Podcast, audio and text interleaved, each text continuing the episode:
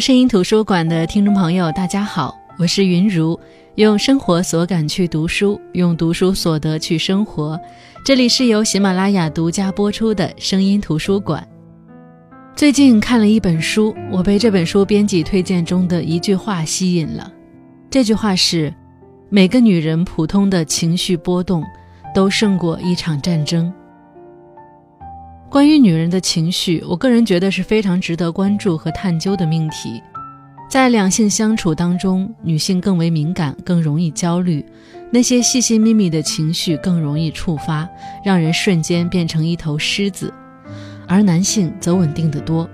现代女性承受着生活、家庭、工作等多重压力，相比过去几代女性，都更容易情绪波动，甚至陷入抑郁等负面情绪当中。我相信这个话题在很多女性了然的时候，很多男性也深有同感。其实，在最开始建立恋爱关系和婚姻关系时，有不少男性就是因为能够照顾女朋友或者老婆的情绪，而让对方觉得被爱。可是，如果情绪波动一直存在，男性也会感到厌烦。如果不能控制自己的情绪，甚至会出现亲密关系中的情绪博弈。就是你越想要什么，我越不给。明明过往一句话就会安慰好的情绪，在博弈当中会走向极端。其实，女人的情绪靠他人只能解决一时，终究是要靠自己的。情绪稳定是一种力量，就像很多人说温柔是一种力量一样。那今天就带大家来分享这本中短篇小说集《新婚之夜》。看作者辽京如何关照女人的情绪波动，以及情绪波动背后，他关照当下社会所涉及到的话题。《新婚之夜》这本书共有五篇小说，其中包含一篇这本书的同名小说《新婚之夜》。五个故事都在试图用一种新的方式在讲述。无论是故事的切入点，还是故事的叙述方式，都算是作者在小说创作中进行的积极尝试，给读者带来了很多惊喜。如果从他的故事涉及到的内容和题材来说，我个人认为这本书应该是当下女性，甚至是当代人所面临的困境的集合。辽金关照平凡生活，涉及的话题却十分严肃。无论是躁郁症、原生家庭，还是婚内出轨、北漂的阶级壁垒，亦或是全职妈妈、儿童安全问题、校园霸凌、婚内强奸，哪一个话题被拎出来，都是当下社会大家严阵以待的问题。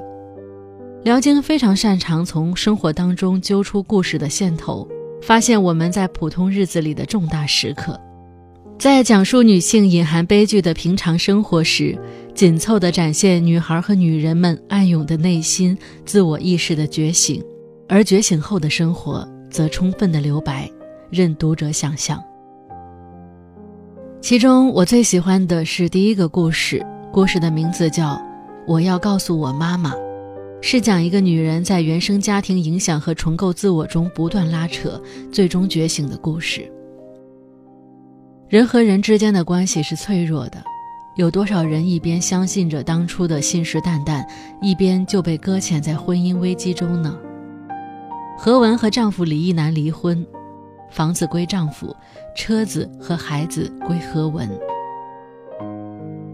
其实看到开头这个设定，我就想到了之前听到的一句话：女人一旦有了孩子，在和男人的离婚战争当中，从来就没有赢过。因为她会不顾一切的要孩子，女人不是理智生物，她们可不管人到中年带着孩子如何再出发，全职妈妈们不管自己的经济来源在哪里，职场女性不管自己的职业前途如何，反正就是要孩子，而男人们在离婚当中则要利益最大化，你要孩子。那他要房子，他们一上来就清楚的知道女人的软肋，在这场较量当中，他们绝不吃亏。他们转头就去替别的女人养别的男人的孩子去了，从来不想想自己的孩子跟着一无所有的母亲到底该如何生活。离婚前分居半年，何文带着儿子子涵住在母亲家里，母亲很早就和父亲离婚，何文几乎都要怀疑。离婚是不是野兽基因遗传？母亲唠叨个不停，一直在跟他忆当初，当初如何反对他嫁给李一男。何文不想在母亲家住，一离婚他就去原来的家里收拾他和儿子的东西，什么都可以拿走，可是儿子练习的钢琴却无法搬走，因为他新租的房子太小了。无法跟母亲同住，不仅是因为母亲唠叨，也不仅是因为母亲老是跟子涵说他爸爸找小三、找后妈，同时，也是因为他跟母亲住在一起，总是控制不住的发脾气。在外人看来性格温和、很有涵养的何文，在自己至亲的人面前，总是像一只随时随地都能爆炸的气球。母亲有一种本领。他能够把所有的日常对话都转向批判，别人永远都是错的，前夫、女儿、外孙、现在的邻居、过去的同事，只要被他提到，全是失误和缺点，而好像他自己永远在承受委屈，心胸宽大的容忍了所有人的问题。小时候，何文曾经在日记里控诉过母亲。可是后来就发现，母亲偷偷看他写的日记，甚至在争吵当中流畅地引用女儿的日记。母亲从来不打孩子，但在精神上，何文挨了无数巴掌。母亲家里有何文小时候练琴时的钢琴，所以即便搬出来，他每天还是要带着子涵去母亲家里练琴。说到练琴，何文总是想起小的时候母亲逼自己练琴的场景。有关钢琴的战争蔓延他的整个童年，母亲强势粗鲁的风格，有一次甚至逼得他拿起琴凳朝钢琴砸去，而母亲没有丝毫的改变。他请人来修了钢琴，然后告诉何文：“你给我接着练。”达到母亲给他定的目标，也就是考过钢琴十级后，何文整整十年没有碰过钢琴。可是。这样已经足够母亲炫耀了，她才不管何文是不是喜欢。现在，轮到何文了，他每天头疼的也是子涵练琴的事儿。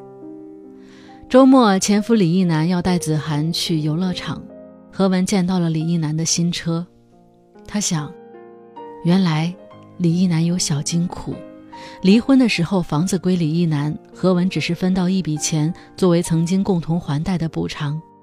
结果，他居然有钱买新车。子涵和爸爸玩得非常高兴，他答应好好练琴，爸爸答应给他买新的变形金刚。如此，在子涵眼里，他就是一个好爸爸了。安顿妥当后，何文结束休假开始上班，他去找领导商量，看之后能不能提前一个小时下班，因为要接孩子。很快。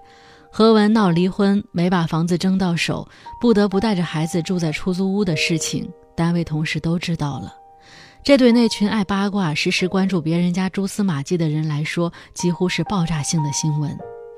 只是，这个结果让所有同事，尤其是女同事，都站在他这一边。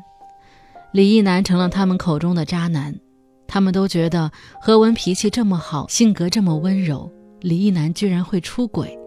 一个农村来的没有编制的企业员工，居然会出轨。是的，在外人看来，这的确是一出负心汉和可怜女的故事。但何文知道，事情不是这样的。舆论导向他，所有人都在同情他。表面上来看，这是个很老套的故事，而真相往往比笼统的表象要曲折得多。何文的性格里有一种近乎病态的暴躁。或许来自母亲的遗传。打离婚官司的时候，李一男试图以此来证明何文不适合带孩子，却苦于无人作证。同事、朋友、邻居，法院能够调查到的对象，人人都夸何文性情温和、心地善良，工作收入都稳定，对孩子也能循循善诱，富有耐心。没有人知道何文的致命缺陷，李一男知道。有时候，坏情绪会像潮水一般将何文整个吞没，然后何文就会失控，转眼变成暴力的化身。最严重的那次，在争吵当中，他吼叫着抄起一把实心榆木做的椅子砸向了李一男。李一男闪开，墙皮破了一大块，剥落下来，露出灰泥的底子。那一刻，就像他当年举起琴凳砸向那台黑沉沉的钢琴。那时四岁的子涵吓得大哭起来，他不止一次的对着李一男道歉：“我会尽量控制，我真的在努力。”他去看过心理医生，学过瑜伽和冥想，他读了一本又一本心理学的书，试图分析自己，从中找到解决方案。有的书告诉他，暴力倾向是一种精神疾病，这让他陷入深深的自我怀疑；有的书则反过来安慰他，认为这问题多半来自原生家庭的影响。如此总是有希望，然后便是更深的失望。李一男也不是没有努力过，他循循善诱，他对何文说：“如果你不能控制你的情绪、你的行为，那我们的日子怎么过下去呢？”两个人还好，有了孩子怎么办？你想让孩子看见你这副样子吗？他也热心地帮何文分析前因后果，让他遇事先冷静三分钟，学着呼吸吐纳，抑制心魔，有话好好说。他告诉何文，坏脾气一定得改正，一定要改。他说的句句在理，句句扎心。从情理上，何文只能接受；而从内心里，他想反问。当初说能包容我一辈子的又是谁呢？他问不出口，因为他知道对方已经把他当成一个问题要去解决。撒娇又有什么用呢？生活不是电视剧，不会让谁抹一把眼泪就蒙混过关的。李一男是那种理性的男人，爱老婆爱儿子也是他理性的一部分，轻易不会动摇。他充满善意的步步紧逼，而何文则退无可退，无处可逃。后来他们有了子涵，不出李一男所料，孩子带来了新的压力，事情随之越来越坏。他们不是那种沟通不良的夫妻，李一男甚至更努力地分析怎么改善何文的坏脾气。他有着清楚的理智，冷静的思考，明确的结论。他说。你不适合当妈，你的脾气太暴躁了。而后，李一男忽然学会了简明扼要。他说：“文文，算了，我已经受够了。”何文从他眼里看见失望乃至绝望。早在那个女人出现之前，比那早得多的时候，他就有预感，这婚姻恐怕是要完了。而这些事儿，跟外人说不清。孩子放学早，即便何文提前一个小时下班，子涵也要先去托管班待着。托管班里有一个叫小勇的男孩，比子涵高两个年级。他喜欢抢子涵的东西。那天何文去接子涵的时候，正好碰到他抢子涵的自动铅笔。看到何文来，小勇不得已把笔还给子涵。但是是笔尖朝下扎进子涵手里的那种归还。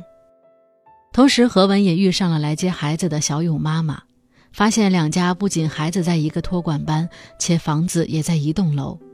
当然，小勇家是买的，何文是租的。他们慢慢的熟络起来。小勇妈妈邀请何文带孩子去家里玩。何文发现小勇家有一台钢琴，琴上堆着很多东西。应该很久没有人弹了。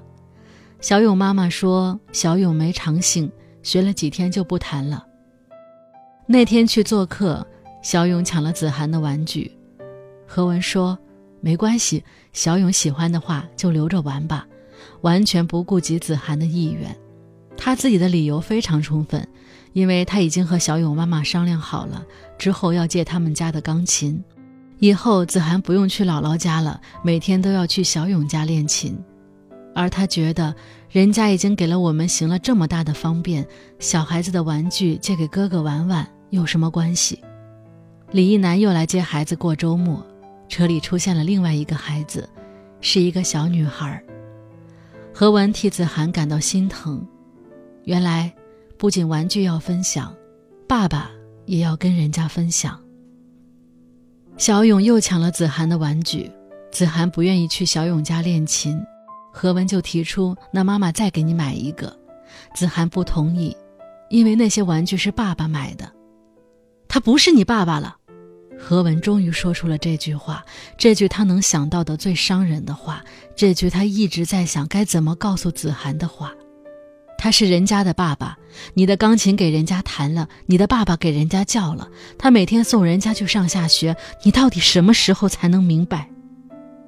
子涵的哭从无声到大声到崩溃，他大喊着：“我要爸爸，不要你！”何文木然地伸出手，给了子涵一巴掌。随着孩子的哭声更大，他不记得那之后自己有没有再动手。